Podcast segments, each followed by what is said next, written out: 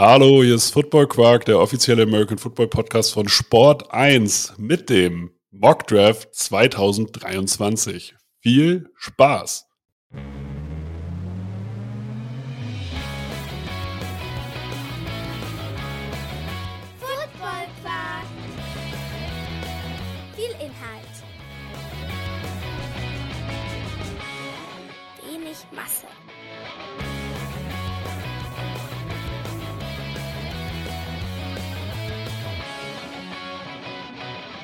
Moin zusammen.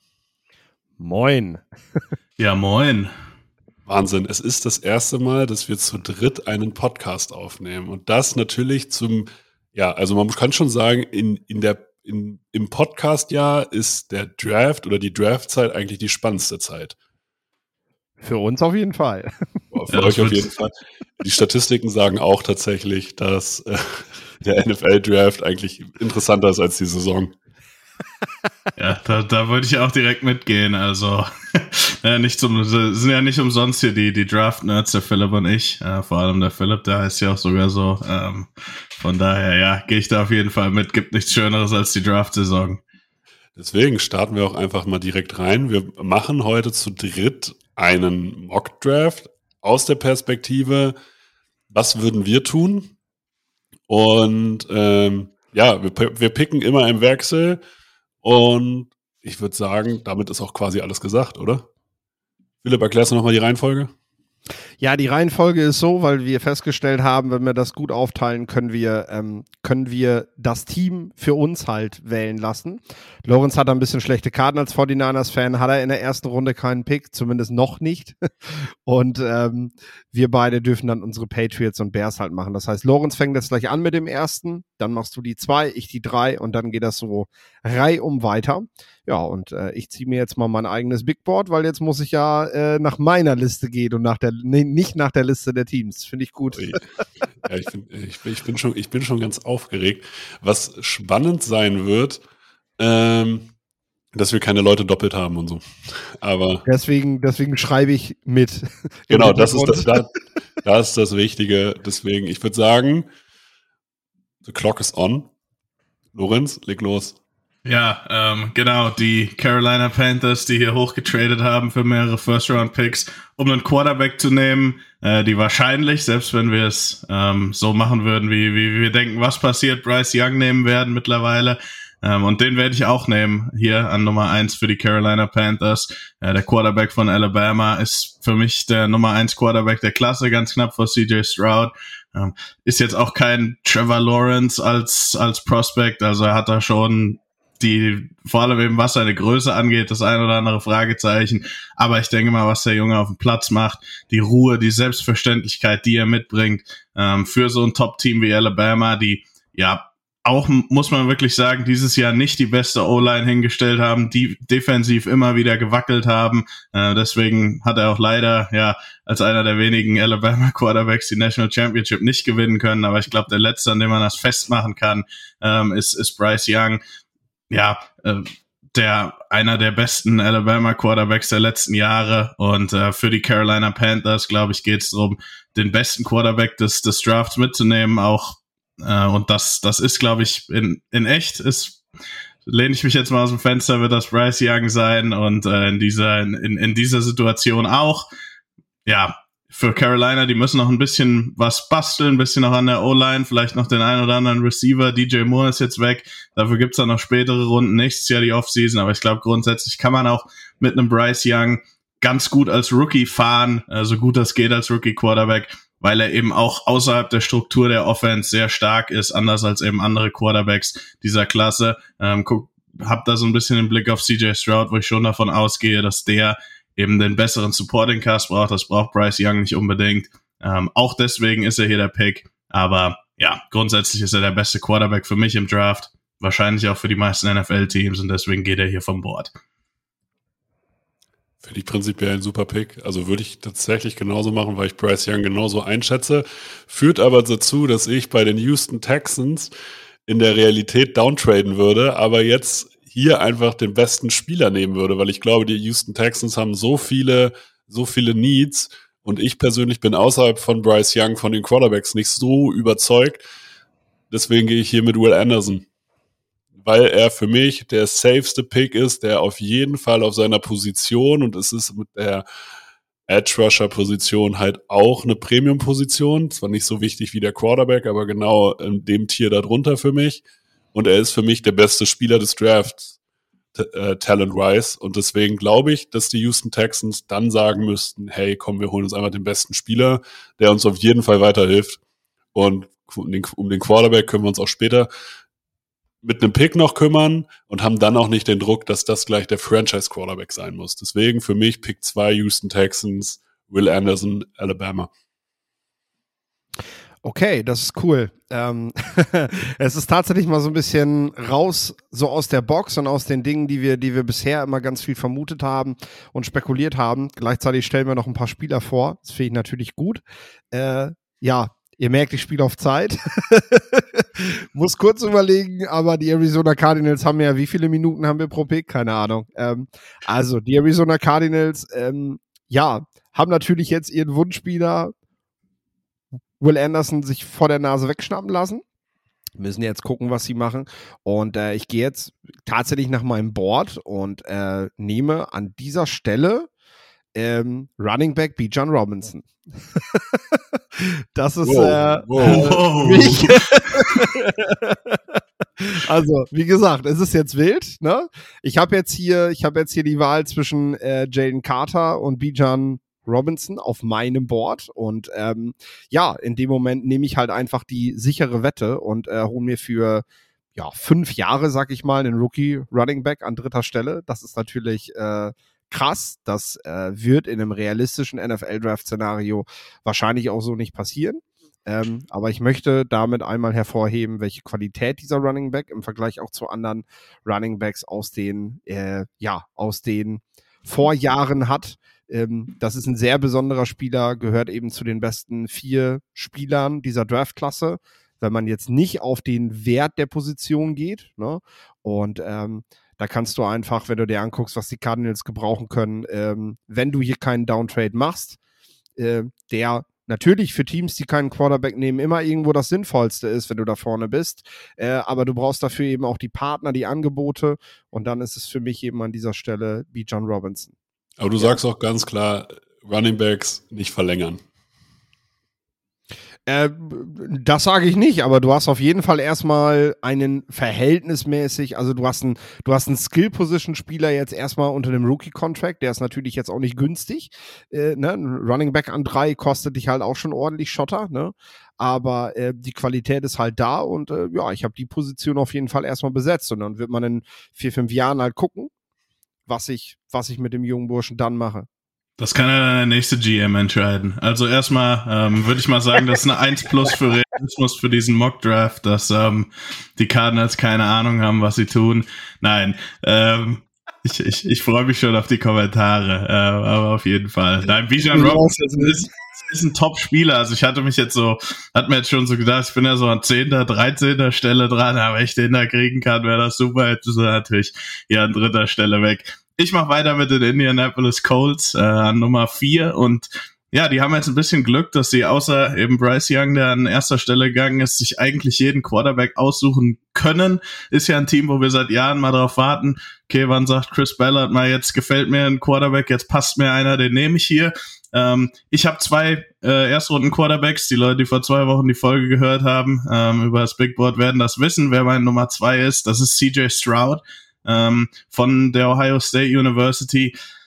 Ja, ich denke mal, er passt auch ganz gut auf, äh, zu den Colts, weil die haben schon ein ganz gutes Support-System, eigentlich ein ordentliches Roster, äh, das Chris Ballard da aufgebaut hat, der GM. Ähm, und da kann er jetzt hinter einer ganz ordentlichen O-Line, gut, die Weapons, die den, den Supporting Cast, was das angeht, was die Receiver angeht, der ist noch ausbaufähig. Aber ich denke mal, da gab es in den letzten Jahren schon wesentlich schwierigere Situationen äh, für Quarterbacks, wo die reingedroppt wurden. CJ Stroud ist für mich jemand, der das Zeug dazu hat, auch ein Franchise-Quarterback zu werden, weil einfach sein, sein Ball-Placement, seine Intelligenz, was er auch außerhalb der Pocket ab und zu mal gezeigt hat, wenn er dann wirklich Lust hatte, wie gegen Georgia, ähm, auch da so, dass das Upside das Potenzial hat. Ja, genau, er ist halt mehr als nur dieser, dieser Pocket Passer, aber er, er ist ein sehr talentierter Thrower und ähm, denke, an Nummer vier kann man sich da auch nicht beschweren. Ich denke mal, für Colts-Fans, die wären sehr happy mit dem Pick. Und ja, ich bin's auch. Dann bin ich an fünf dran mit den Seattle Seahawks und der Pick fällt mir tatsächlich äh, sehr, sehr leicht. Also ich schwank, ich kann ja sagen, ich schwanke zwischen zweien. Ich hätte ähm, normalerweise gesagt, hey, Jalen Carter ist jemand, der hier an fünf geht. Halte ich auch für realistisch, aber aufgrund seiner, äh, und ich halte es auch für realistisch, dass die Seahawks das eventuell machen, aber ich sage, die Seahawks nehmen Christian Gonzalez, den besten Cornerback äh, im Draft. Sie holen sich für Tariq Woolen äh, einen Partner, weil ansonsten haben die im Death Chart Mike Jackson, Trey Brown und Kobe Bryant, und zwar nicht Kobe Bryant, äh, den Basketballer. Und ähm, damit haben sie da einen klaren Need und holen sich hier auch wieder auf einer Premium-Position einen potenziellen Elite-Spieler mit Elite-Speed, der, glaube ich, sowohl ins Scheme passt, ähm, als auch halt keine äh, charakterlichen Schwierigkeiten mitbringt. Und deswegen, wenn ich die Wahl hätte, würde ich in dem Fall Christian Gonzalez von Oregon nehmen. Ja, und die Lions die jetzt an sechs dran sind, reiben sich natürlich die Hände. Also, äh, wenn du im letzten Jahr Aiden Hutchinson an zwei holst und jetzt an sechs mit Jalen Carter rausgehst, äh, da aus dem Draft, äh, wenn, wenn Jalen Carter so weiterspielt, wie er das bisher am College getan hat, dann ist das eine überragende Front, die die Lions in, in Zukunft aufstellen, äh, wo, wo, wo nicht nur der Norden sich verfürchten muss, sondern äh, ja, die komplette Conference. Also das wird natürlich krass. Und das ist jetzt auch mal so in so ein Fokus. Das ist tatsächlich auch ein Gedankenspiel, dass die Lions auch im, im Realen, also selber wa wahrscheinlich auch haben werden. Ähm, klar gehen wir zwei Jahre nacheinander mit, Pre mit Premium-Picks in die Defensive Line, Schrägstrich, äh, da an die Front, ne? Oder suchen wir uns was anderes? Wenn Jalen Carter an sechs da ist, was vor drei Monaten niemand für möglich gehalten hat, ähm, dann müssen sich die Lions sehr intensiv damit beschäftigen. Und ich kann mir tatsächlich auch vorstellen, dass sie, dass sie in dem Moment schwach werden. Es gibt andere Teams, die ich vielleicht noch eher für Jalen Carter sehe. Auch Seattle zum Beispiel dann fünf. Wir haben auch über die Steelers mit einem Uptrade schon gesprochen. Lorenz hat das, hat das erwähnt, als wir über das Big Board gesprochen haben. Ich dann nochmal, als wir jetzt in der, in der Folge, in der letzten Folge über die Gerüchteküche gesprochen haben. Aber die Lions würde ich auf jeden Fall mit im Rennen sehen um Jalen Carter. Und das wäre, wenn man das nachher dann so sieht im Depth Chart, dann ist das eine Ansage. Ja, auf jeden Fall. Also Jalen Carter haben wir auch so schon viel drüber gesprochen. Äh, da wird es einfach drauf ankommen, bei welchem Team ist er auf dem Board? Und ich denke mal, wenn er auf dem Board ist, dann wird er relativ hoch äh, da sein. Und die Lions, Brad Holmes, die haben der GM, die haben in ihrem ersten Jahr auch Penny Sewell direkt gedraftet, an auch sechster oder siebter Stelle über den es auch das ein oder andere Fragezeichen gab und auch der hat bis jetzt ja, ähm, glaube ich, einen sehr guten Job für die für die Lions gemacht. Genau, dann machen wir weiter. Ich habe hier an siebter Stelle die, die Raiders und ich nehme den ersten Tackle vom Board und das ist für mich Paris Johnson. Die Raiders für mich müssen an der O-Line ja, noch so einiges tun. Das wird auch jetzt durch das eine Pick nicht behoben sein, der wahrscheinlich als, als rechter Tackle dann reinrutscht. Damals mit Alex Leatherwood hat man schön einen First-Round-Pick in den Sand gesetzt. Ähm, Paris Johnson hat für, bringt für mich die Athletik mit, vielleicht nicht direkt als Rookie, aber schon so im zweiten, dritten Jahr einer der besseren Tackles der League zu sein. Hat auch diese Athletik, dass du sagen kannst, okay, der kann auf die andere Seite wechseln. Hat auch schon innen gespielt bei Ohio State. Ähm, wenn man sagt, okay, wir möchten den Paris Johnson auf Guard stellen als Rookie, kannst du auch, würde ich jetzt persönlich nicht machen, äh, aber er bringt eine, ja, er, er, er bringt ein gutes Skillset und vor allem halt dieses, die, dieses Potenzial mit, ähm, mit der, mit der Athletik, um ein Top-Tackle in der NFL zu werden in ein paar Jahren und deswegen hier für die Raiders. Passt das, glaube ich, ist ein Nie, das ist einer der besten Spieler, die jetzt noch so auf meinem Board sind und von daher ein, ja, eher einfacher Pick.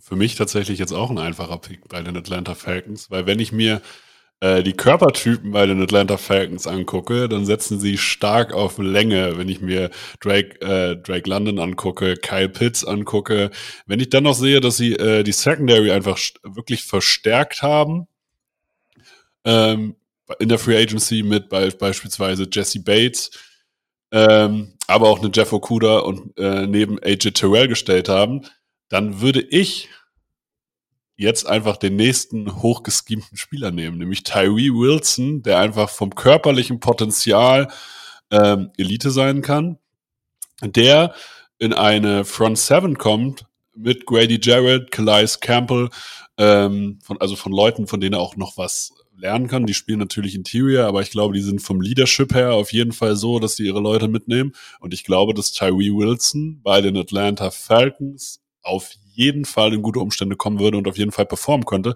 weil ja, als, als Rusher, als Outside Linebacker, Edge Rusher hast du hier, glaube ich, gute Umstände. Damit auf jeden Fall der Athlet erstmal eingesetzt werden kann.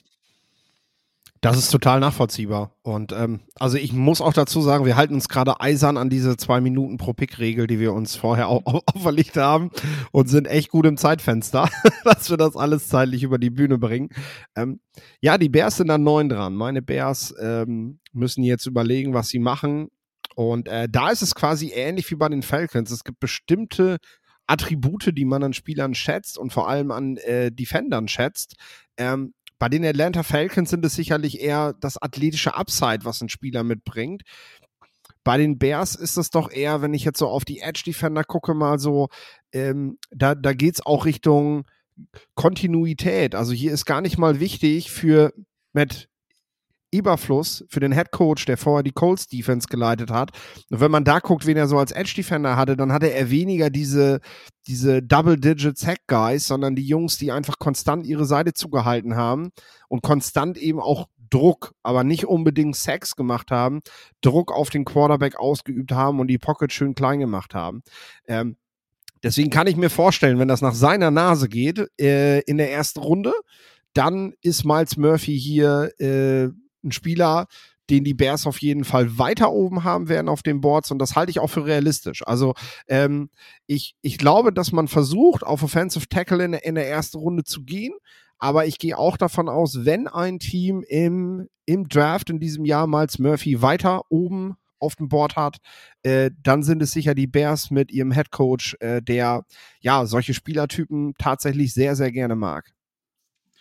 Ja, und mit Miles Murphy, da freuen sich die äh, von Lorenz Roseman äh, geführten Eagles in diesem Fall, weil die bekommen dann noch den einen Edge Rusher, den ich auch noch in der ersten Runde habe. Äh, das ist für mich Nolan Smith äh, von der von der Georgia University. Ja, wir haben in der wir haben in der Big Board Folge schon drüber gesprochen. Einfach ein, ein toller Athlet, auch wenn er ein bisschen kleiner ist, der aber überhaupt nicht so spielt, als ob er was die die die Size angeht, Fragen äh, oder Fragezeichen hätte. Ich glaube, die Eagles brauchen ein bisschen Hilfe noch an einer ja, älteren Defensive Line, die auch immer so, so die Stärke des Teams war. Und Nolan Smith kann, glaube ich, was er so, was das Potenzial angeht als Pass Rusher, bringt er sehr viel mit. Aber ich finde, er ist auch schon einer der besten Spieler dieser Georgia Defense, die über zwei Jahre halt die beste Defense im, im, im College Football war gewesen. Ähm, hatte sich leider verletzt, kommt von einer Verletzung zurück. Aber ja, der hat beim Combine gezeigt, ich glaube, dass er topfit ist. Und ähm, was dann noch dazu kommt, ist, dass er ab, ab, vom Feld weg auch noch ein super Leader ist, ein super äh, Charakter in diesem Lockerroom sein wird. Ja, wie gesagt, für mich noch ein, noch noch eine noch eine First Round Grady auf einer absoluten Premium Position. Eagles brauchen einen Edge Rusher, Nolan Smith. Äh, für mich ja wieder ähm, ziemlich logisches Pick. Ja, und dann, äh, wenn sich die, wenn das Board so fallen sollte, dass die Tennessee Titans an 11 weder hochtraden müssen noch irgendwas anderes, dann glaube ich, dass die Titans hier ähm, ihren Quarterback-Need an, angehen und mit Anthony Richardson den besten Quarterback-Athleten nehmen, von dem gesagt wird, ja, der hat riesiges Potenzial, aber er ist halt einfach noch sehr roh. Und an dieser Stelle, wenn du nicht für ihn hochgehst, kannst du ihn auch hinter äh, Ryan Tannehill auch noch aufbauen. Und ich glaube, dass du, gerade wenn du siehst, dass die Titans auch Willis zumindest äh, letztes Jahr ausprobiert haben. Das heißt, sie, sie mögen dieses äh, athletische Upside. Glaube ich, dass Anthony Richardson von den Gators hier der logische Pick wäre. Ich meine, der Typ ist körperlich auf jeden Fall eine Wucht. Äh, also, naja, also er, er hat jetzt nicht den historischen äh, Combine abgeliefert, äh, von dem man gesprochen hat, aber das war schon ein sehr, sehr guter Combine. So, so kann man es, glaube ich, runterbrechen. Und ich glaube, die Tennessee Titans hier an 11, wenn Richardson da ist, schlagen sie zu und bauen ihn hinter Tannehill auf. Ja, du sprichst es an, die Titans sind definitiv im Quarterback-Markt. Wir sagen das hier seit Monaten. Ähm, die, die, die wollen auf QB was machen. Äh, jetzt an 11, wenn sie nicht tatsächlich das Team sind, was hochtradet. Ähm, noch einen Richardson zu, zu bekommen, ist sicherlich ein glückliches Szenario. Denn die Titans, und zwar für beide Seiten, denn auch für Richardson, denke ich, äh, gibt es schlechtere Bedingungen, unter denen er in die National Football League gehen kann. Ähm, es gibt ein ordentliches Coaching-Staff, es gibt erste Receiver, äh, um die sich was aufbauen lässt mit Traylon Burks. Ähm, es gibt, äh, ja, es gibt einen Quarterback, mit dem du ein Übergangsjahr gestalten kannst. Also Ryan Tannehill ist kein QB, mit dem du Super Bowls gewinnst, aber er ist eben auch kein Quarterback, den du nach Woche drei auswechseln musst, weil, weil du weil du mit dem nicht spielen kannst. So, und äh, das ist, denke ich, für Richardson äh, ein sehr glückliches Szenario, wenn du ihn, sage ich mal, Richtung Saisonende, wenn die Titans eventuell dann nicht mehr um irgendwelche, um irgendwelche äh, äh, Playoff-Plätze spielen oder, oder so, äh, wo du ihn dann nochmal für ein, zwei Spiele bringen kannst und ihn schon mal ein bisschen Luft schnuppern kannst. Ähm, die Texans reden über diesen Pick so lange, weil sie sich den natürlich auch hätten vorstellen können, äh, gehen aber an dieser Stelle ähm, eine andere Route. Und zwar, wenn Will Anderson jetzt an zwei bereits bei den Texans gelandet ist, dann bauen die Texans jetzt tatsächlich das Team für die Zukunft auf, um dann eben einen Quarterback der Zukunft ähm, entweder in späteren Runden zu holen oder im nächsten Jahr zu holen. Ähm, und wenn wir bedenken, dass Wide Receiver in ihrem Rookie-Jahr in der Regel, ich meine, selbst jetzt hatten wir letztes Jahr eine sehr, sehr starke Wide Receiver-Klasse, aber auch das sind am Ende keine Difference-Maker in ihrem ersten Jahr. Also die müssen sich halt auch erstmal zurück zurechtfinden und müssen da erstmal die Füße nass machen, bevor sie da ins Wasser springen. Ne? Und äh, deswegen Jackson Smith und Jigbar jetzt dieses Jahr zu holen, um dann quasi für die Zukunft für einen neuen Quarterback dann den, den Go-To-Guy bereits im Team zu haben. Äh, das ist der Weg, den die Texans hier jetzt an 12 wählen. Ja, genau, damit bin ich an Stelle 13 mit den New York Jets dran. Ähm, und ja, auch für die fällt noch, ein, fällt noch ein Spieler, den ich in der ersten Runde auch mit einer sauberen First-Round-Grade habe. Äh, die haben vor ein paar Jahren mal Elijah Vera Tucker genommen, der im College Left Tackle gespielt hat dann nach innen auf, auf Left Guard gegangen ist, ein richtig guter Spieler bisher für die, für die Jets war. Ein ähm, bisschen ähnlich vielleicht ist Peter Skoronski von Northwestern, der auch im Top Left Tackle ähm, bei Northwestern war, vielleicht nach innen gehen muss. Ich würde ihn trotzdem erstmal auf Tackle ausprobieren. Left Tackle auch ein bisschen Fragezeichen. Auch auf der rechten Seite äh, bei den Jets, Mackay Beckton, der hat es bisher noch nicht so auf, auf den Platz gebracht, oft verletzt gewesen. Äh, werden wir sehen, was, was da noch so passiert. Aber ich denke mal, Peter Skoronski im Anführungszeichen schlimmsten Fall ist er einer, die, ist, ist er eigentlich direkt einer der besten Interior Offensive Linemen in, in der ganzen Division, wenn ich mir die jetzt mal angucke. Und auch bald in der, in der ganzen Liga. Und wenn du Glück hast, ist er ja vielleicht einer dieser Outlier, die eben ohne die Armlänge äh, trotzdem auf Tackle spielen können. Die Technik dafür hat er hat natürlich, wie gesagt, sehr kurze Arme. Also man kann jetzt nicht unbedingt hundertprozentig sagen, dass es funktioniert. Ich würde es auf jeden Fall ausprobieren. Ähm, und wenn es nicht klappt, hat man eben Top Interior Offensive Lineman. Ja, hier an 13. Stelle für die Jets. Auch das hilft. Dann vielleicht Aaron Rodgers, der da ja auch immer noch im Gespräch ist. Zum, Zeit, zum Zeitpunkt der Aufnahme äh, gibt's da noch keine News zu. Vielleicht, wenn es hochgeladen wird, ja dann. Aber Peter Skoronski hier an 13. Dann kommen wir zu den New England Patriots. Und die New England Patriots haben eigentlich richtig viele Needs. Also ich könnte einen Right Receiver verstehen, ich könnte einen Cornerback verstehen. Ähm, ich könnte auch ja. immer noch, wenn man richtig überzeugt ist, von einem O-Liner äh, einen O-Liner verstehen. Das Ding ist ja, wenn ich da kurz einhaken darf, der General Manager der Patriots hat ja eine Wette mit dem Draft-Nerd hier am Laufen. Ne? Also die könnte ja vielleicht jetzt eine Rolle spielen im Hinterkopf. Ja, das ist richtig, aber ich werde jetzt hier nicht, ich werde nicht Quentin Johnson nehmen, oh. weil, ich, weil, weil, ich ganz klar sage, ähm, Devin McCourty hat retired.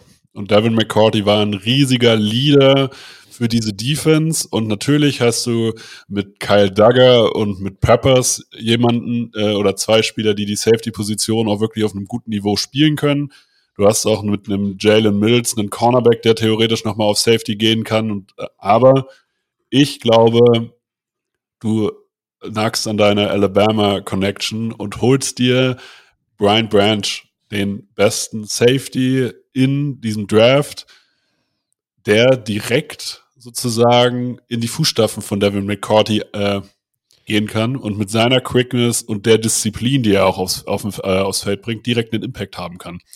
Ist für ein Safety, glaube ich, vergleichsweise früh, aber ich halte ihn auch für auf jeden Fall einen Top 15 Spieler, wenn wir vom Talent her sprechen. Und gerade wenn man dann noch sieht, Bill Belichick und Nick Saban werden sich über Alabama-Spieler austauschen und ich glaube, ähm, hier kriegt man einen sicheren Pick für die Patriots und der ist für mich so sicher, dass der performt auf seiner Position mehr als jeder andere Receiver, der hier gerade noch auf dem Board ist ich mag, dass du, dass du äh, gleich solche Verbindungen halt auch äh, hier vers versuchst zu öffnen, weil ähm, das letztendlich auch so ist, wie, wie GMs oder wie, wie, wie, wie Leute, die den Hut aufhaben, eben auch manchmal ticken. Gerade wenn es darum geht, dass die Spieler eben im selben Tier haben. Ne? Und das ist ja das, was wir auch versucht haben, über dieses horizontale Big Board zu gestalten, dass wir gesagt haben, nein, der Spieler ist nicht die zwei und der Spieler ist nicht die vier, sondern die sind quasi in einem so einem Bündel, stecken wir die zusammen. Und dann kann sowas wie eine Expertise von einem, von einem gut befreundeten Head Coach zum Beispiel kann natürlich dann den Ausschlag geben, warum ein Spieler von Alabama zum Beispiel jetzt im Falle der Patriots oder ähm, Newsome ist es lange gewesen bei den Ravens, der auch immer Bama-Spieler genommen hat. Jetzt nimmt er mittlerweile gerne Spieler von den Sooners. Also irgendwelche Pipelines gibt es da halt immer so, weshalb du, weshalb du solche Spieler bevorzugst. Oder ähm, Ryan Pace hat auch immer Spieler von Georgia geholt die letzten Jahre irgendwie. Ne? Das ist äh, äh, auch das sollte man bei den Falcons vielleicht mit dem Hinterkopf haben. Ne? Der sitzt da jetzt auch mit dem Front Office, wenn da am Ende eben die Entscheidung getroffen wird, für welchen Spieler, dann äh, kann das eine Rolle spielen und natürlich aber auch die Region, in der ein Spieler aufgewachsen ist, in der ein Spieler spielt. Und deswegen gehe ich hier mit den Packers nämlich mit Lukas Van Ness, weil äh, das ist halt so, äh, ja, das ist ein, ein Nordmann, sag ich mal. Ein ne? Nordmann, das, das klingt nach Game of Thrones. Ne, genau, genau. Das ist auf jeden Fall ein Mann des Nordens. Also der hat Eishockey gespielt, der kommt aus der, wenn ich es richtig habe, aus der Nähe von Chicago und hat in Iowa dann Football gespielt. Also der Junge wird sich in Lambo ziemlich zu Hause fühlen. Da wird er, da wird er sich relativ schnell, äh, ja, akklimatisieren, passt hier, glaube ich, ganz gut das Wort. Ähm, ja, und wenn wir bedenken, Devonta Wyatt wurde letztes Jahr gedraftet, wir waren da schon nicht so, so 100% von ihm überzeugt, Kenny Clark läuft da noch rum, dann bist du auch auf Outside Linebacker, ja, also gerade so dieses Hybride mit Rushan Gary und so, du hast eben noch so einen Spieler, den du, den du variabel an dieser Front einsetzen kannst. Und äh, ich denke, das könnte den Packers an 15 sehr gut gefallen. Ja, jetzt wo ich drüber nachdenke, halte ich das auch für einen sehr guten Fit. Ähm, und auch das, was so diese Defensive Line in den letzten Jahren versucht hat aufzubauen, auch mit einem Typ wie Rashan Gary, der eben über dieses Speed to Power kommt. Ähm, ja, äh, passt, passt mir sehr gut.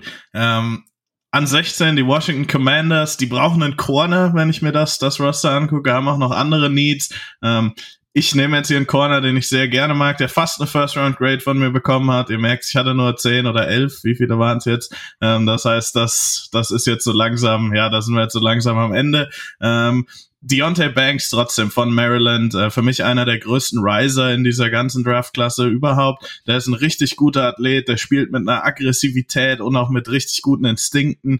Ähm, ja, für mich auch so, so der Typ Corner, wie gesagt, mit dieser Aggressivität, den ich, den ich sehr gerne mag, äh, zeigt auch diese Athletik ein bisschen mehr auf dem Tape als den einen oder anderen Kandidaten, den äh, jetzt vielleicht viele ge gedacht hätten, ey, warum nimmst du nicht, was weiß ich, Devin Witherspoon hier? Ja, für mich Deontay Banks einer, der auch noch Potenzial hat, besser wer werden zu können, aber auch jetzt schon einer ist, wo du sagst, und das willst du im Endeffekt von einem First-Round-Pick, den kannst du relativ früh auch in der Rookie-Saison schon reinschmeißen ähm, und dann kann er für dich auf Corner spielen. Äh, deswegen hier Deontay Banks. Das, das macht's mir tatsächlich. Ich hatte gerade, als du Corner gesagt hast, dachte ich mir, gut, wen, wen nimmt da? Banks, Witherspoon. Ich hätte tatsächlich gedacht, dass du Witherspoon nimmst, aber für die Steelers schwanke ich zwischen Witherspoon und einem Offensive Tackle und ich entscheide mich tatsächlich ähm, für den Offensive Tackle, für Broderick Jones von Georgia, weil ich halt glaube, du hast einen, einen, einen jungen Quarterback, du musst weiterhin seine Offensive Line verstärken und wann waren die Steelers am erfolgreichsten, als die Trenches halt dominant waren. Und in der Defense Line kriegst du das weiterhin hin mit Cam Hayward und TJ, äh, TJ Watt. Aber äh, die Offensive Line ist seit zwei Jahren eigentlich, ja, nennen wir es mal im Umbruch. Und ich glaube, Broderick Jones stellt dir hier eine sichere Option dar und die dir sonst keiner liefern kann. Auf keiner anderen Position. Und deswegen sage ich Broderick Jones von Georgia ist ein Riesenvieh, hat sich, ist in meiner Bewertung im Laufe dessen, ähm, als ich mich mit ihm beschäftigt habe, eigentlich immer weiter gestiegen. Am Anfang habe ich gesagt, ja, komm, er ist ein bisschen fußlahm und dann habe ich gedacht, yo, ich finde ihn eigentlich ziemlich gut. Ja, und zumal er halt ja auch wirklich gerade gerade erst das, das, äh, das Spiel Spiel als Starter macht, ne? Genau. Ähm, also was man da berücksichtigen muss, und die Steelers über Jahre ja auch bekannt dafür für gute Entwicklung von Offensive Linemen. Also ähm, da an der Stelle sicherlich ein guter Ort, wo er landet. Ähm, ja, die Lions wirken jetzt gerade so ein bisschen wie der Gewinner des Drafts. Also, äh, ne, ohne das jetzt mal, äh, das liegt jetzt gar nicht mal daran, dass der GM ein feines Näschen hat, weil ähm, der hat ja als Vertretung bei den Cardinals auch schon Bijan Robinson an drei geholt, womit ich quasi jede Expertise, die man mir zusprechen möchte, gegen die Wand gefahren habe. Ja, du musst jetzt sehen, so. die Leute, die uns jetzt noch zuhören, sind vielleicht noch fünf ja, äh, wahrscheinlich. Nein, nein, nein. Ich glaube ganz ehrlich, das hat eher für, für ein Kuriosum gesorgt, was neugierig macht auf mehr und nicht, was die Leute sagen, äh, der Typ hat ja keine Ahnung, weil ich hoffe mal, ihr habt ja auch ein paar mehr Folgen von uns gehört und ähm, man, man kann sich ja alles schön reden. Ja, also ja, aber Vor die Lines, Draft. Die Lines, die Lions machen einen starken Draft, weil A, Jalen Carter haben sie jetzt schon an sechs geholt und ähm, ne, den sie vor drei Monaten sicher da nicht gesehen haben. Und jetzt holen sie nämlich in der Klasse, in der du davon ausgehst, dass, dass, dass ja, wir haben gestern drüber geredet, dass möglicherweise fünf Corners, wenn nicht mehr, in Runde 1 gehen könnten, ähm, weil die Klasse so beeindruckt. Äh, ja, holen sie jetzt an 18. Stelle den ja, den zweiten Corner. Und das ist Devin Witherspoon, der äh, ihnen einfach das, ja, die Vielseitigkeit, die Variabilität. Was denn? Den dritten Corner. Gonzales, Banks, Witherspoon. Banks ist weg, stimmt. Banks ist weg, den habe ich vergessen. Der dritte Corner. Der dritte Corner. Der ist an dieser Stelle aber eben mein zweiter und dementsprechend ist Devin Witherspoon der vielseitige äh, Corner, den du hier an dieser Stelle holst. Also, ähm, ne, wir hatten drüber ja gesprochen, dass du vorne verschiedene Charakter von Cornerbacks hast oder Spielertypen und Witherspoon ist so der, der, der vielseitige, der unterschiedliche Coverage spielen kann und ich denke, dass das den Lions sehr gut stehen wird. Zumal sie dort ja auch eine Baustelle haben, aufgrund der vielen Abgänge jetzt.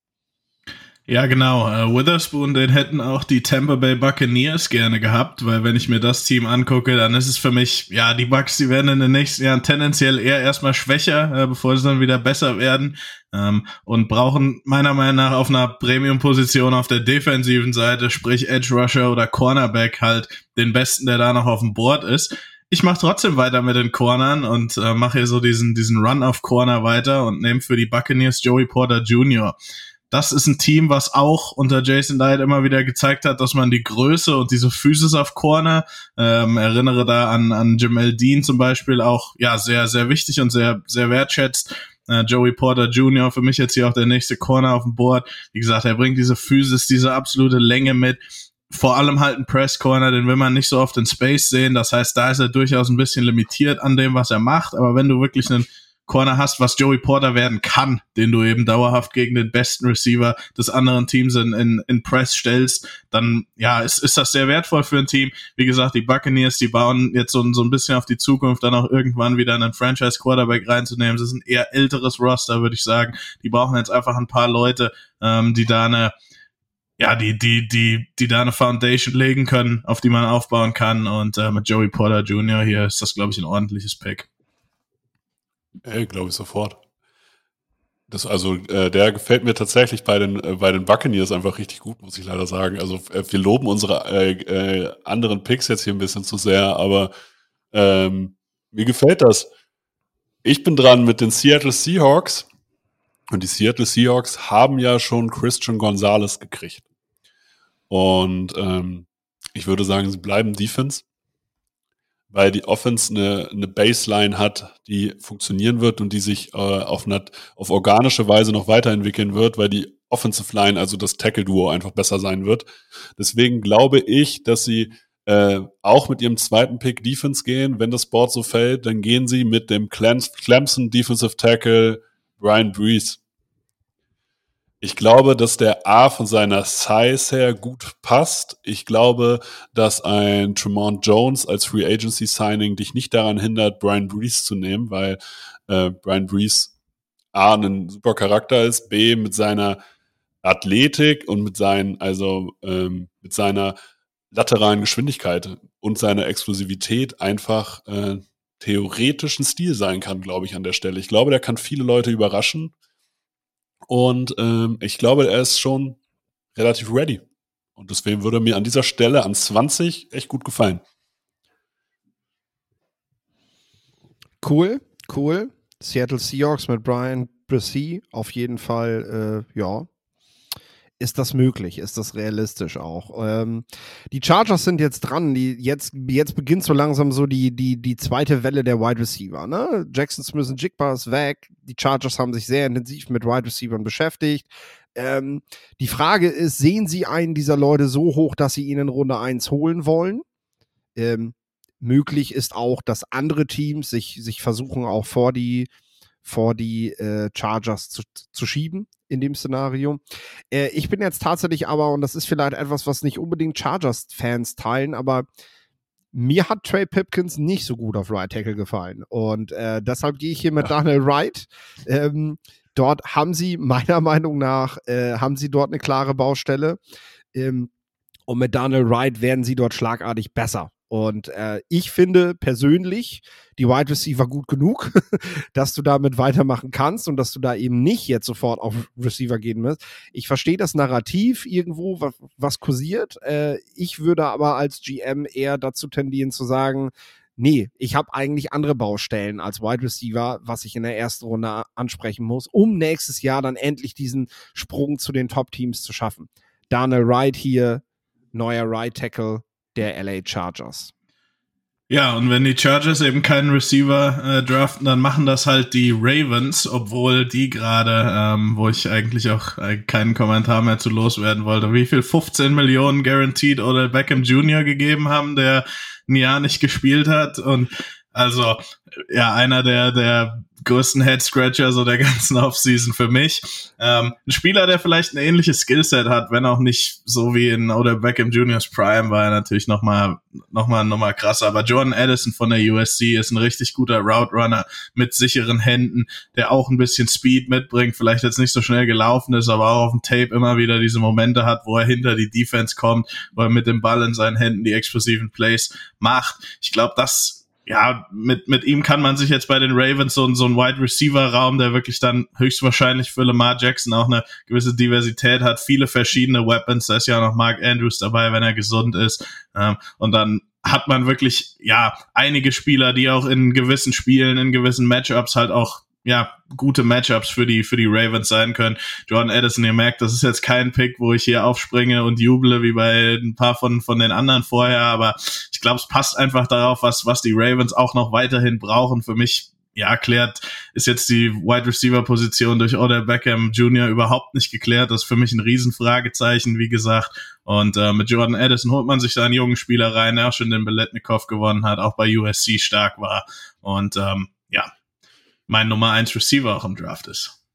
Oh, da, äh, damit habe ich tatsächlich nicht gerechnet. Tatsächlich, ich hätte jetzt gesagt, dass die Ravens nämlich sagen, äh, mit einem fitten Duvernay, mit einem fitten Bateman und OBJ hätten sie Receiver richtig adressiert. Aber das soll nicht mein Problem sein. Ich gehe trotzdem mit Receiver bei den Vikings.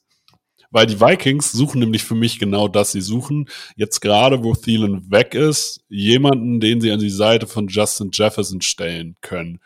Und ich gehe hier mit jemandem von Boston College, der Justin Jefferson, glaube ich, gut ergänzen könnte, der im Open Field sehr stark ist, der eine gute, gute, äh, eine gute Vision gezeigt hat, der auch an der Sideline mal in and out Routes äh, laufen kann. Ich gehe mit Zay Flowers hier an der Stelle für die Minnesota Vikings.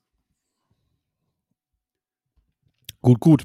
Wunderbar. Ähm, ich müsste einmal noch kurz, weil äh, ihr hört das vielleicht im Hintergrund manchmal so ein Tippgeräusch hier für die Zuhörerinnen und Zuhörer. Ich schreibe natürlich mit. Ähm, ich habe jetzt aber gerade so aufmerksam mitgeschrieben, dass ich nicht mitbekommen habe, äh, welchen Wide Receiver die Baltimore Ravens genommen haben. Jordan Addison. Jordan Addison. Vielen Dank. Ähm, den füge ich einmal hinzu. Ja, wir haben hier halt nicht die Live-Chart von, von der National Football League, wo wir das immer alles automatisch im Blick haben und uns selber nicht kümmern müssen. Das ist halt, äh, ja, wenn man hier keine Sekretärin Ja, im Sitzen hat. also, du musst dich hier Das nicht halt rausreden. ne? schwierig. Das ist eigentlich menschliches Versagen. Nö. Also. Jacksonville. Jacksonville ist an 24 dran, braucht keinen Quarterback. Äh, Jacksonville äh, hat Evan Ingram einen, äh, ja. Ist der unterm Franchise-Tag? Oder was macht der gerade eigentlich? Ja, ich Müsste ich ja als ja. Jaguars GM ja. wissen, ne? Ich ja, ich der meine, ist unter ja. Franchise-Tag, genau. Und Ja. deswegen, äh, jetzt habe ich es nämlich richtig im Kopf, warum ich das so machen möchte. Evan Ingram ist unter dem Franchise-Tag und außerdem ist Evan Ingram eigentlich kein richtiger Tight End. Also, das muss man halt auch dazu sagen. Von Blocken hat der, also es gibt Wide Receiver in der NFL, die, die, das, die das konstanter machen als Evan Ingram, sagen wir mal so. Also ähm, daher nehmen sie den, ja, den klassischen Tight End schlechthin in diesem Jahrgang. Also der gut Bälle fangen kann, aber gleichzeitig eben richtig guter Blocker ist. Und das ist Michael Mayer von der Notre Dame, der an dieser Stelle nach Jacksonville geht, damit wir eben auch die Titans jetzt so langsam mal ins Spiel bringen. Dafür Denn- hasse ich dich jetzt schon. Also wollte ich nur erwähnen. Ja, denn das, das muss, muss in Ja. Runde 1 muss das passieren. Ja, definitiv. Der, Pi- der Pick ist gut, um hier mal reinzugrätschen. Wieso hast du Ja, das sehe ich. dafür? Ja, Sehe ich auch so, war, war einer meiner, war einer der Top-Spieler, der jetzt auch noch auf meinem Board gewesen wäre. Und ähm, ja, Jacksonville, die bauen sich da ja auch was auf mit Trevor Lawrence, muss man einfach so sagen. Und ich denke, das, das passt auch ganz gut. Dann bin ich jetzt dran mit den New York Giants an der 25. Stelle. Und da gucke ich mir ein Team an, was letztes Jahr ja komplett umgekrempelt wurde von einem neuen Coaching-Staff. Nicht jetzt, was das Personelle angeht, sondern einfach, ja, total das Roster overperformed hat, meiner Meinung nach. Aber ich gucke mir auch die Interior Offensive Line an und da sehe ich momentan so projected Joshua Izudu auf Left Guard, Ben Bredesen auf Center, Mark Lewinsky auf Right Guard und es gibt einen Center in dieser Klasse, wo ich mir so sicher sein kann, wie man sich nur sicher sein kann, dass der ein ordentlicher Starter in der NFL wird, vielleicht sogar noch mehr. Ähm, und das ist John Michael Schmitz von Minnesota. Also für mich ein Rock-Solid-Spieler, einfach der charakterlich, aber auch was er technisch hinlegt, vielleicht nicht der allerbeste Athlet ist, aber trotzdem noch gut genug ähm, als Athlet, wo ich sage, den kann ich in der ersten Woche auch auf einer schwierigen Position wie Center da reinhauen, der macht meine Offensive Line, vor allem diese Interior Offensive Line, die ein riesen Need ist für die Giants, deutlich besser und ähm, kann dann auch für meinen Quarterback Daniel Jones, wo ich jetzt mal von ausgehe, dass er die nächsten Jahre da bleibt, ähm, weil er ja auch jetzt einen Vertrag bekommen hat, ja, ein ganz, eine, eine ganz wichtige Stütze sein. Ähm, und genau, deswegen hier John Michael Schmitz. Dann mache ich mal weiter mit den Dallas Cowboys. Und äh, der Pick, den ich jetzt mache, erklärt, warum ich äh, Philipp äh, für Michael Mayer ge gesagt habe, ey, ärgerlich. Aber ich, mit dem Pick bin ich auch zufrieden. Von Utah, Dalton Kincaid, weil sie müssen sich sozusagen nur einen neuen Nachnamen merken. Aus Dalton Schulz wird Dalton Kincaid. Sie brauchen einen Tight End, weil die Tight End-Position sch äh, schwach besetzt ist. Ich glaube auch, dass ähm, sie haben zwar auf Receiver Brandon Cooks geholt, aber du gehst nicht mit Titans, die Jake Ferguson und Peyton Hendershot heißen, ähm, freiwillig in die Saison, wenn jemand wie Dalton Kincaid, der immerhin die Nation mit 70 Receptions und 890 Yards angeführt hat, der mal Basketballspieler war, der eine gewisse Smoothness hat, der eine gute Balance hat, der auch Arm-Tackles brechen kann, äh, der dir auf jeden Fall eine Receiving-Option für äh, auf Short Yardage gibt für Dak Prescott und damit, glaube ich, Dalton Schulz gut ersetzt. Und damit ist für mich eigentlich, wenn das Board so fällt, ein Dalton Kincaid ein guter Pick für die Dallas Cowboys. Ja, ähm, das ist halt, das ist halt der Receiver unter den, unter den Titans, genau. Das würde für Jacksonville halt überhaupt nicht in Frage kommen, weil äh, dann, dann können sie tatsächlich, dann können sie tatsächlich einem Spieler wie Evan Ingram auch, äh, ja, eine Vertragsverlängerung, eine Weideverlängerung anbieten. Ähm, das ergibt dann für sie eben keinen Sinn. Ne? Und äh, ja, ich mache dann weiter mit den Buffalo Bills. Und äh, die Buffalo Bills, ja, haben jetzt verschiedene Optionen. Ne? Auf der einen Seite kannst du, kannst du hier, äh, kannst du hier, ja, Running Back gehen. Ähm, du kannst hier mal schauen, was so, was so der Linebacker-Markt nochmal hergibt, nachdem du Tremaine Edmonds weggegeben hast.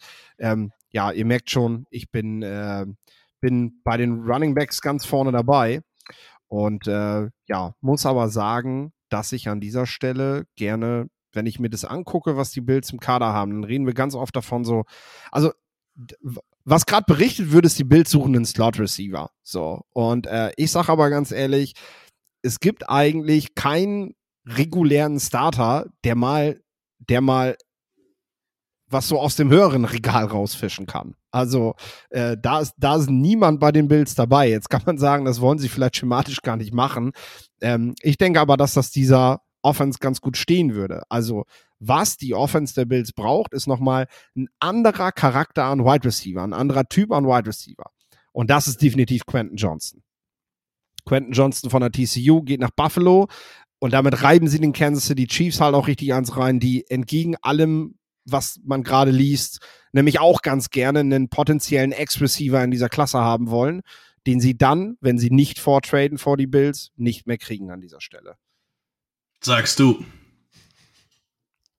Nein. meinst, du, meinst du, dass du jetzt äh, mit Cedric Tillman in Runde 1 hier aus der Hose kommst und dann äh, passt das oder was? Äh, gegebenenfalls, ja, den hat ja der, der GM der Kansas City Chiefs vor Quentin Johnson. Nein. Ähm, das ist eine Option, ja. Ja, ähm, nee, deswegen musste ich mir jetzt den, konnte ich mir den Kommentar nicht verkneifen. So, wo sind wir jetzt? Cincinnati Bengals, oder? Ja, ja genau. da Ja, sind wir.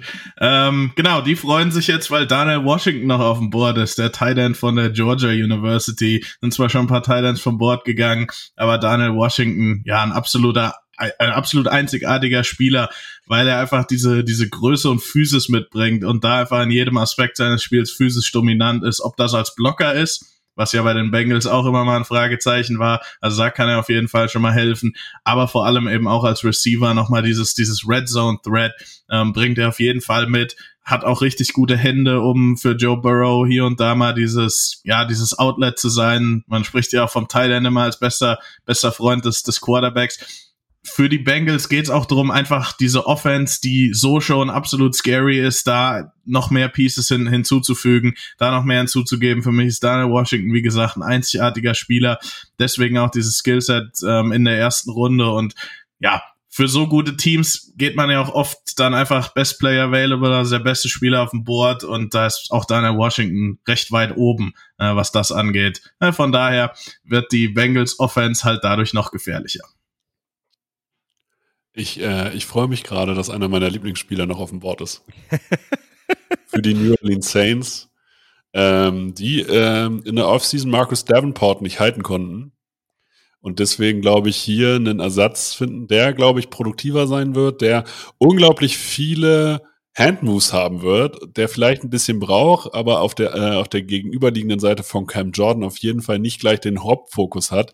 Ich gehe mit BJ Ojulari von LSU weil wenige Spieler nach Tape so eine Varietät an Technik gezeigt haben aus meiner Sicht und er, glaube ich, einer ist, äh, der in der NFL einfach überzeugen kann.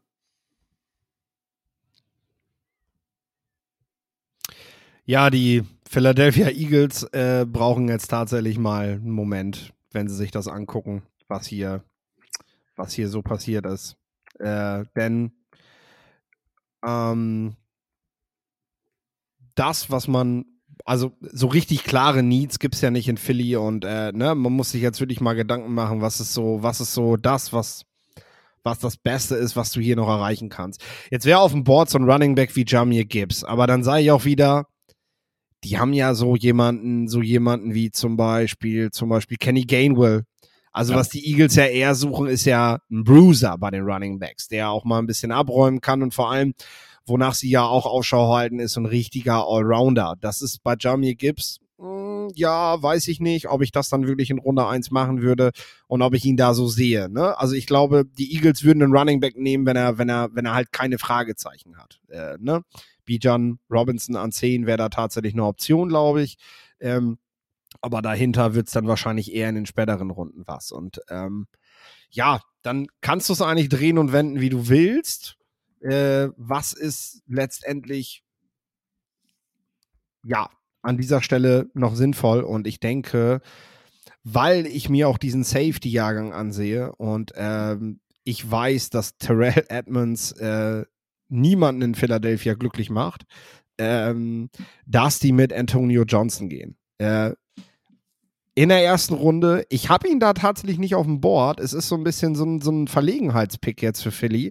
Aber auf der anderen Seite weiß Philly, glaube ich, auch ganz genau, wie, wie, wie die Lücke danach ist. Also was, was, äh, was dann überhaupt auf Safety später wieder geht. Äh, und deshalb machen sie das jetzt ganz zum Schluss der ersten Runde, also an der vorletzter Stelle eben, dass sie Safety Antonio Johnson nehmen. Also ich beginne den Draft quasi mit einem etwas verwirrenden Pick und beende ihn damit. Äh, dazwischen fand ich ihn ganz gut, um ein kurzes Fazit zu dem zu machen, was ich hier veranstaltet habe. Äh, aber äh, ja, wie gesagt, Pick, der, der erste an die Cardinals und der letzte an die Eagles sind ein bisschen, sind ein bisschen zum Kopfkratzen, sage ich mal. Aber ganz so ist es in der National Football League halt auch. Äh, du machst gute Picks, du machst weniger gute Picks. Äh, also gehe ich da ganz mit mit vielen äh, GMs, die in der Liga manchmal eben auch äh, ja einen Move machen, wo man sich am Ende fragt, äh, warum hast du nicht einfach Spieler X genommen und das Ganze vielleicht ein bisschen weniger zerdacht. Ja, ich bin durch. Lorenz. Ja, das Ende der ersten Runde ja auch immer in echt auch interessant, weil da immer wieder Namen auch reinrutschen, die wir so ähm, im, im, vor dem Draft auch durch über die Medien nicht so viel von gehört haben, was was die erste Runde angeht. Äh, von daher auf jeden Fall das auch ein äh, interessanter Pick da. Ich habe noch die Kansas City Chiefs hier an 31. Stelle, diesmal nicht 32. Stelle, da die Dolphins ihren Pick abgeben mussten. Ähm, und ich nehme da Will McDonald von der Iowa State. Ist für mich ein Edge Rusher, der ja, so finde ich total unterbewertet ist, weil er halt nicht so in der Position gespielt hat in dieser Three-Man-Front bei Iowa State, die zu ihm gepasst hat. Also der Junge ist halt kein Five-Tag, der ist jemand, den du so weit wie möglich außen weit weg vom, vom, vom Tackle haben willst, wo er dann halt seine Agilität und seine Explosivität und auch seine guten Hände ausspielen kann. Die Chiefs werden logischerweise in vielen, vielen Spielen führen, weil sie einfach eine der besten Teams, vielleicht das beste Team der NFL sind, je nachdem, wie die Power Rankings jetzt aussehen. Und Will McDonald kann da halt als Pass Rusher, glaube ich, auch früh in seiner Karriere, weil er schon ziemlich erfahren ist, auch ähm, dem Team helfen. Also für mich passt das, passt das Pick sehr gut. Das, ähm, das ist ein Need, die Edge Rusher Position oder Pass Rush generell für die Chiefs. Äh, das ist ein Spieler, der sofort helfen kann, wo du jetzt nicht sagst, okay, da, das, das ist ein absoluter Gamble auf Potenzial, auf, auf Upside. Und ähm, ja, Will McDonald, was kann man noch, sagen? Vielleicht ist, ist, der kommt ja auch aus der Nähe, also Iowa State nach Kansas City, was jetzt Midwest angeht, ist das ja nicht das Allerweiteste. Also für mich ein Pick, was, was eigentlich sehr viel Sinn macht. Bin, bin Fan von Will McDonald, wird es ihm auch sehr gönnen, wenn er in der ersten Runde geht. Für mich so ein bisschen der vergessene Spieler dieser Edge-Klasse. Ähm, und genau, damit runde ich den, den, den Draft auf einer unrunden Zahl ab. Schon ein bisschen komisch, eine 31 Picks zu haben würde ganz gerne, wenn ich, wenn ich mir das zum Schluss angucke, einmal so auf die, auf die Snaps eingehen, also auf die Spieler, ja. die es nicht geschafft haben. War das jetzt auch dein Gedanke, Torben? Richtig, ich habe sofort äh, an, äh, an deinen, glaube ich, fast Lieblingsspieler Hendon Hooker gedacht. ja, äh, wir haben Will weder Levis. Will Levis noch ja. Hendon Hooker in, in Runde 1. Äh, ist eigentlich so klassisch, wenn so, wenn so äh, Leute nach ihrer eigenen Fasson draften, dass sie weniger den Schneid dazu haben, einen der ja nicht ganz so sicheren Quarterbacks zu nehmen. Also das ist eine Erfahrung, die ich auch in, in vielen Fan-Mock-Drafts und so jedes Jahr ma mache. Also wundert mich jetzt nicht, dass wir weniger Quarterbacks im Mock-Draft haben, als das eigentlich üblicherweise der Fall ist und sehr wahrscheinlich auch, also also, das ist, glaube ich, kein Hot Take. Ich, ich, ich, ich bin mir nicht sicher, ob, äh, ob äh, vier Quarterbacks unter den Top Ten gehen. Aber dass vier Quarterbacks in Runde eins gehen, ich glaube, das ist ziemlich sicher. Da würde ich mich schon festlegen, ähm, dass das passiert. Weil du hast immer noch die Option, in die late, also in, in die späten Picks reinzutraden, damit du die die Option fürs fünfte Jahr auch ziehen kannst. Also spätestens das wird, denke ich, auf jeden Fall eine Rolle spielen dabei, ne? Wenn ich da noch mal ganz kurz reingrätschen ja, darf, ich muss aber sagen, dass ich eigentlich so wie die Quarterbacks jetzt gefallen sind. Also wir hatten Bryce Young auf 1, wir hatten CJ Stroud auf 4 und dann hatten wir Anthony Richardson auf 11, dass ich das gar nicht so unrealistisch und abwegig finde. Ähm, ich finde auch die Quarterback-Klasse, das ist jetzt nicht so wie, wie, wie vor paar Jahren, ähm, dass man da die, die absoluten Top-Talente hatte. Mhm. Also ich finde bei allen diesen Quarterbacks, ich habe es ja auch schon bei Bryce Young an erster Stelle angesprochen, gibt's Fragezeichen. Bei CJ Stroud gibt's Fragezeichen. Bei Anthony Richardson gibt's für mich massive Fragezeichen. Will Levis noch größere. Ich denke mal, der schafft's auch noch in die erste Runde. Vielleicht wird er auch sehr, sehr früh gedraftet, aber wir haben es ja letztes Jahr auch gesehen. Äh, wenn halt die da, da gab es auch vor dem Draft viel Gerede um Malik Willis und Matt Corral und so weiter und so fort. Und das war schon nochmal eine deutlich schwächere Klasse als diese. Aber wir hatten dann auch halt nur einen Quarterback in der ersten Runde. Und so dieser Gedanke, dass Teams dann die, die Quarterback-Picks forcieren, nur weil du ja einen Quarterback brauchst, das passiert auch einfach nicht. Weil einen Quarterback zu draften, das ist ein massives Investment. Und wenn es nach hinten losgeht, ähm, bist du normalerweise als Head Coach und als, als GM weg, außer du bist die 49ers, die dann ähm, bei Trey Lance irgendwie daneben liegen haben mit Brock Purdy in der siebten Runde den, den sie für ihren Starter der Zukunft halten, ähm, irgendwie bekommen. Ob das dann funktioniert, werden wir sehen. Aber kein Team draftet einfach mal so einen, einen, einen Quarterback. Ähm, von daher finde ich das jetzt eigentlich an erster, vierter, elfter Stelle, wenn das in der Draft Night so passiert, fände ich das also würde mich jetzt gar nicht so wundern, wie vielleicht manch anderen, der davon ausgeht, ein, an eins, zwei und vier oder ja, in den Top sieben sind die alle weg. Das passiert halt einfach selten. Mhm. Ich würde sagen, damit haben wir es geschafft. Damit haben wir den äh, Mock Draft 2023 aus unserer Perspektive gespielt. Ich bedanke mich für eure Zeit. Wenn euch diese Folgen gefallen, liked uns auf unseren Social Media Kanälen, bewertet uns auf sämtlichen Podcast-Playern, die ihr so kennt. Ich weiß gar nicht, wem ich jetzt das letzte Wort geben soll, deswegen verabschiedet euch bitte einfach nacheinander. Ja, nee, das möchte ich diesmal machen, weil sonst jedes Mal Philipp das letzte Wort an, an mich abgibt. Und äh, deswegen muss ich jetzt hier mal kurz reingrätschen und sagen, das letzte Wort hat diesmal der Philipp.